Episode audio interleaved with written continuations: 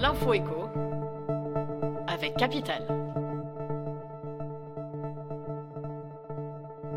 On commence par la personne du jour, Arnaud Rousseau.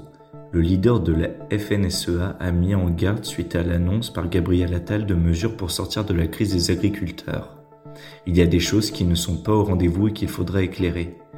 Figure du mouvement agricole, Arnaud Rousseau est à la tête d'Avril, un groupe agroalimentaire qui a vu ses revenus grimper en flèche avec l'inflation. Une réussite financière bien loin des conditions des paysans en colère qu'il représente. On enchaîne avec l'exclu du jour. D'après une étude de LinkedIn, les soft skills ont une place très importante dans le top 10 des compétences professionnelles demandées par les recruteurs sur la plateforme en 2024. J'ai la conviction que ces compétences relationnelles seront davantage au cœur de la progression de carrière des individus, avance Fabienne Arata, directrice générale de LinkedIn France. Management, communication, travail d'équipe, découvrez les 10 compétences les plus recherchées par les recruteurs.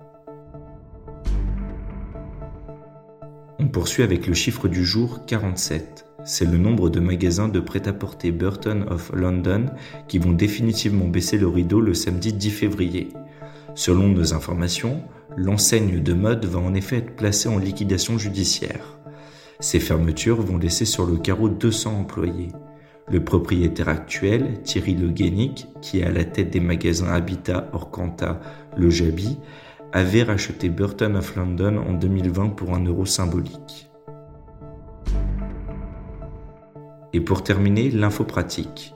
Ce 1er février, les foyers français ayant opté pour l'offre Tempo d'EDF ont vu son tarif s'envoler de 14%.